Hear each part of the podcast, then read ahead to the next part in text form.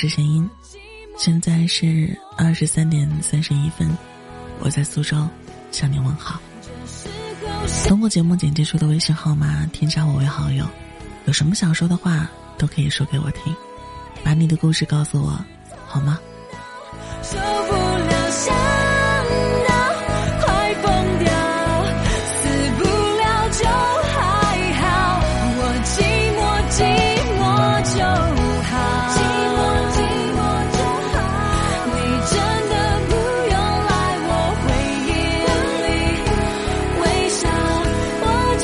非常好，你却什么都忘不了。时间会帮你攒够失望，并告诉你不用谢。正准备睡午觉的时候，微博突然来了一条提示，原以为是哪个明星又公布了恋情，没想到是好朋友维尼发了一条微博。以前买一瓶北冰洋就开心的不行，现在喝一箱啤酒。都未必觉得快乐。不知道怎么回事，看到这条微博，我突然很想穿过屏幕去给维尼一个大大的拥抱。毕竟，在这个世界里，爱情真真假假，稍不留神就有可能一脚落空。我给他发了一条微信：“要是难过，就来找我，我会一直陪在你身边。”维尼给我回了一个大哭的表情，外带一个好。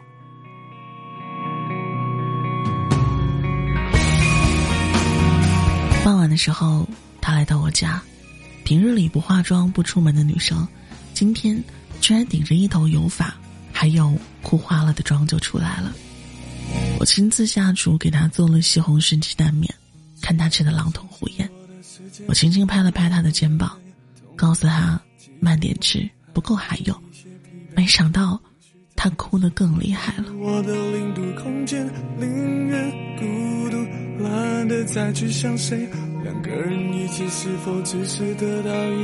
一个人在什么时候才最撑不住呢？是在遇到委屈、别人安慰的时候。不说还好，一旦被同情，心里的难过就像决堤似的立马袭来，由不得你能不能忍。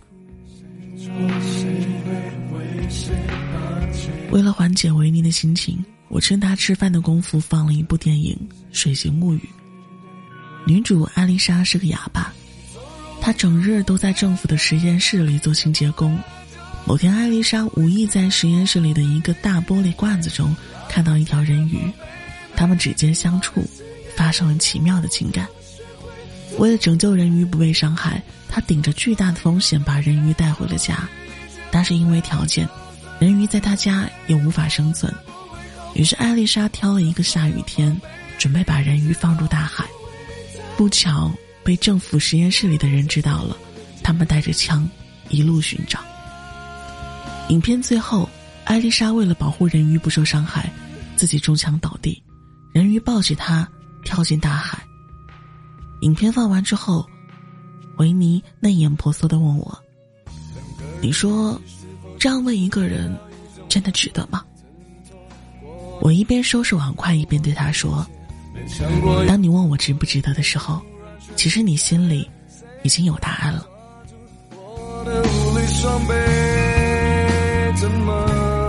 他跟在我身后进了厨房，慵懒的靠在厨房门口看着我刷碗。似乎是想要一个更好的答案，可感情有时候就是这样，不爱的时候觉得什么都无所谓，爱着的时候，付出一切都觉得值。别说金钱事业这种身外之物了，就算是对方得了绝症需要血，那另一个人也愿意让他抽干。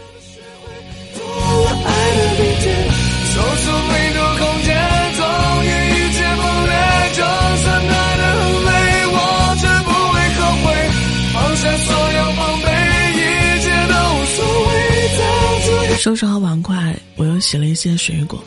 维尼跟在我身后，又回到客厅，坐在沙发上。我拍了拍肩膀，对他说：“快来，躺到我温暖的臂弯里，给我讲一讲，他是一个什么样的人。”维尼靠在我的肩上，说起了小天津这个人。去年三月份，我去杭州出差，刚上飞机还没有系安全带，旁边就走来了一位男生，说想要和我换下位子，方便同他女朋友坐在一起。我旁边的女生黑着脸，恶狠狠地警告我快点换。由于当初订机票的时候，我特地订了一张靠窗的座位，所以我就委婉地告诉他，我身体不适，恐怕换位子不太方便。没想到他们俩居然破口大骂。周围的人都盯着这场闹剧看得上瘾，我本身也不是多事儿的人，脸上更是觉得火辣辣的尴尬。这时候，径直走来一位男生，温文尔雅地说：“先生，如果不介意的话，让你女朋友坐我那里吧。”说完，他便指向他座位的方向，顺着他的手势看过去，原来他们两个的座位是挨在一起的。旁边的女生连句谢谢都没说。收拾了一下自己的东西，拉着男朋友走了过去。此时，周围人的目光也都回归正轨。我看着旁边这位礼貌的男生，点头说了一句谢谢。他笑了笑，轻轻的说：“不客气。”大概是看我无聊吧，他便随口问了我一句：“杭州人？”我摇摇头说：“不是，我去出差。你呢？”他若有所思的看着我，你猜？我摇摇头，表示猜不到的样子。于是他俏皮的带着口音说：“天津人。”看他这人有趣又活泼，便多说了两句话。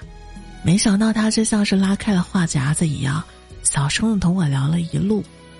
下飞机的时候还很有礼貌的帮我提了箱子，打了车。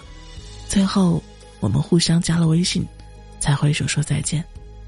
在车上，我把他微信备注成“小天津”。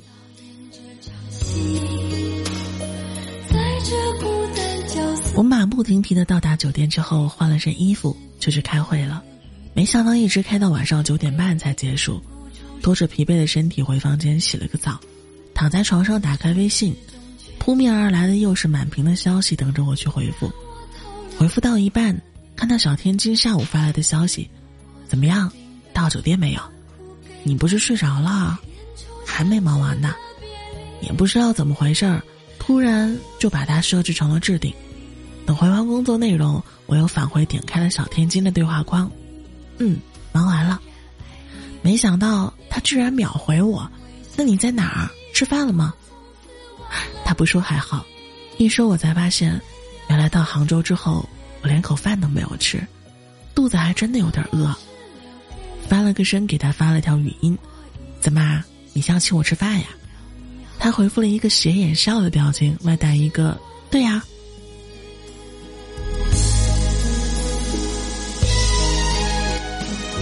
反正这里人生地不熟，索性就给他发了定位。没过多久，小天津来了，带我去了当地一家特色饭店，点了一堆特色菜，什么西湖醋鱼啊，宋嫂鱼羹啊。虾包扇面啊，等等。我拍了一张照片发了朋友圈，这还真是游客法呀！他笑我二十几岁的人怎么还跟小孩子一样，见到新鲜的事物还没尝试，就要迫不及待的先发朋友圈。吃饭完了之后，我们又趁着晚上人少，在路上走了走，嘻嘻哈哈的很多张游客照都拍了下来，趁我不注意。小天津牵住我的手，嘴巴凑到我耳边对我说：“你还真是和我见过的女生都不太一样。”接着微醺的酒劲儿，我转过脸，贴近他的嘴巴五厘米处，挑衅的说：“哪里不一样？”他借势搂住我的腰，双眼迷离的看着我说：“表面上看是文文弱弱、容易受欺负的女孩子，居然只身一人来杭州出差，还挺能干的。”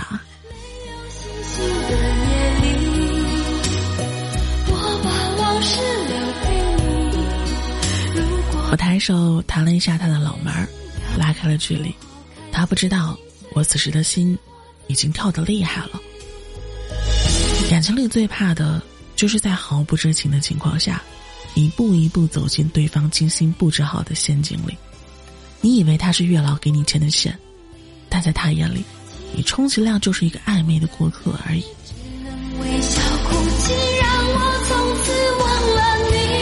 回北京之前，我在微信上对小天津说：“微服私访完毕，要回朝了。”一直到第二天，他才回复我：“我再过一星期就回去，到时候一起喝酒啊。”那个星期是我无比期待的一个星期，我期待小天津回京之后见的第一个人是我，期待他会给我带两个精致秀气的小礼物。期待他晚上拉我出来压马路，期待他再一次牵我的手。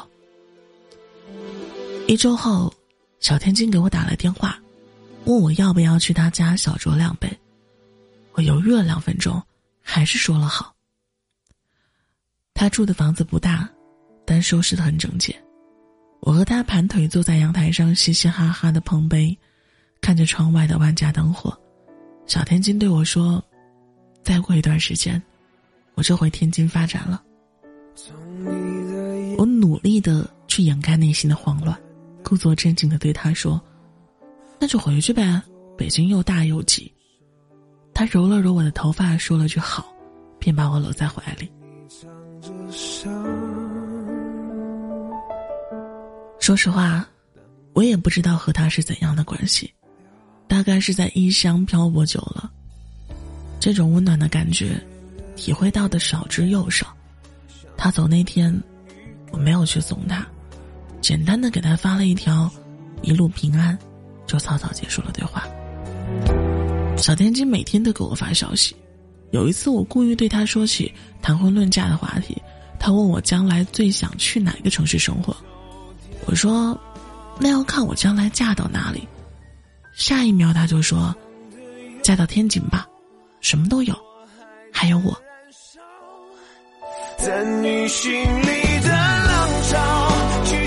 看到这话，我高兴的在床上跳起来，还亲了亲我的手机屏幕好多口。为了给他一个惊喜，我准备周末去天津找他。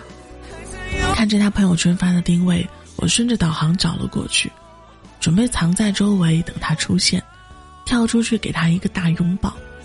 正在我沉浸在想象中的时候，看到远处走来的小天津，他一手提着蔬菜，另一只手牵着一个大肚子的女生。那一刻我才明白，原来这只不过是我自导自演的一出戏罢了。却失掉不要。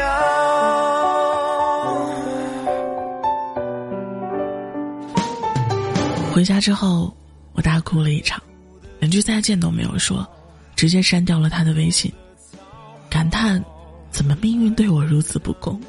明明给了我希望，却又把我推到绝望的境地。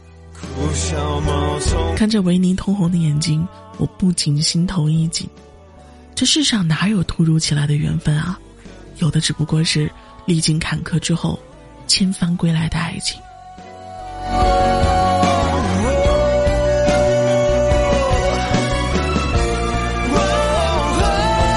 人的喜欢是有限的，不要随随便便就拿出来给路过的人，他只不过是暧昧成瘾，你却偷偷走了心。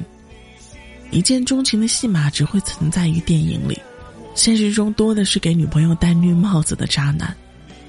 也别做那个被爱情左右的人，要试着反转，去左右爱情。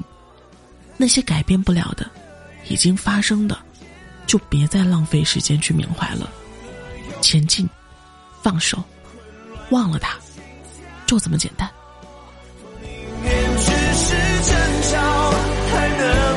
长的